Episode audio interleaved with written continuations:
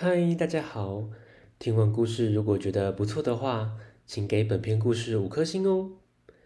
往下滑，在资讯栏的地方有节目的留言连结，有想听的故事都可以留言告诉我们哦。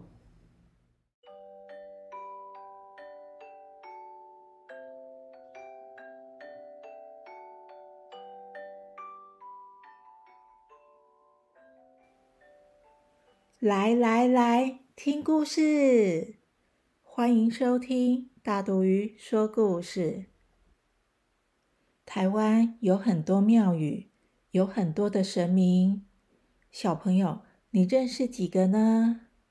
大肚鱼要分享的是吕洞宾。故事开始喽！吕洞宾是八仙之一。他是唐朝人，虽然小时候很认真的读书，可是考了几次的进士都没考上。后来碰到了神仙钟离权，在他的教导点化下，吕洞宾终于得道成仙。在成仙时，吕洞宾发誓一定要尽量的帮助别人，所以民间有人发生灾难时。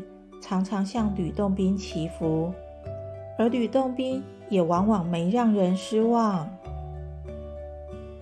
有一天，吕洞宾在天上觉得很无聊，便下凡到民间走走逛逛。刚好有人在卖包子馒头，包子馒头，他便买来边逛边吃。逛着逛着。忽然看见前面有一群狗，正为了争夺一块骨头互相咬了起来。吕洞宾看了于心不忍，就将手中的包子馒头丢给了那群狗。狗儿们看到有食物吃，便一窝蜂地跑过来抢。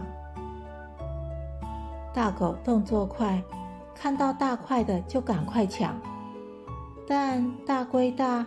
却是没有包肉馅的馒头，而小狗抢到比较小块的，却是包有肉馅的包子。这些小狗吃完以后，心里反而越想越生气。我们吃到小颗的，里面包那么好吃，那大颗的不就包更多更好吃了？为什么我们只能吃小颗的？都是它太偏心了。想着想着，小狗很生气，便跑过去咬吕洞宾的腿。吕洞宾看见自己的好意竟换得这样的结果，摇摇头说：“哼，不是好人心。”便用手一指，把小狗给定住了。接着就驾着云飘走了。旁边的路人这才发现。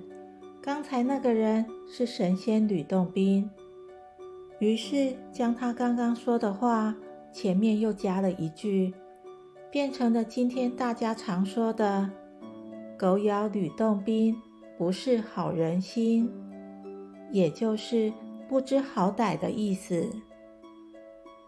另外，很少人知道吕洞宾是理发业的守护神。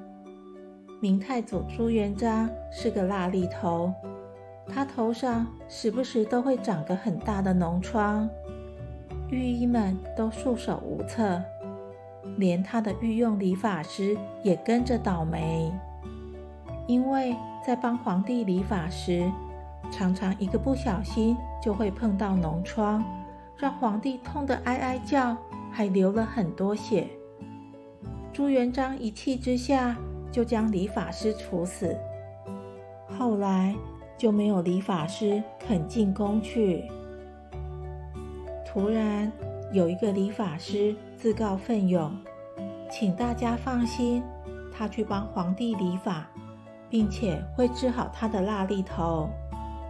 果真，他不但帮皇帝理好头发，并神奇的治好了脓疮。朱元璋很感激这位理发师。要赏赐很多的金银财宝给他，但理发师拒绝了。他请皇帝赐给他一面红旗，以后挂有红旗的理发师，皇帝绝对不可以随便乱杀。朱元璋同意了。从此以后，理发店门口都挂着一面红旗，理发师都知道这个好心人就是神仙吕洞宾。于是，很多理发店开始供奉吕洞宾。相沿至今，吕洞宾就成为理发业的守护神。故事结束了，下次见，拜拜。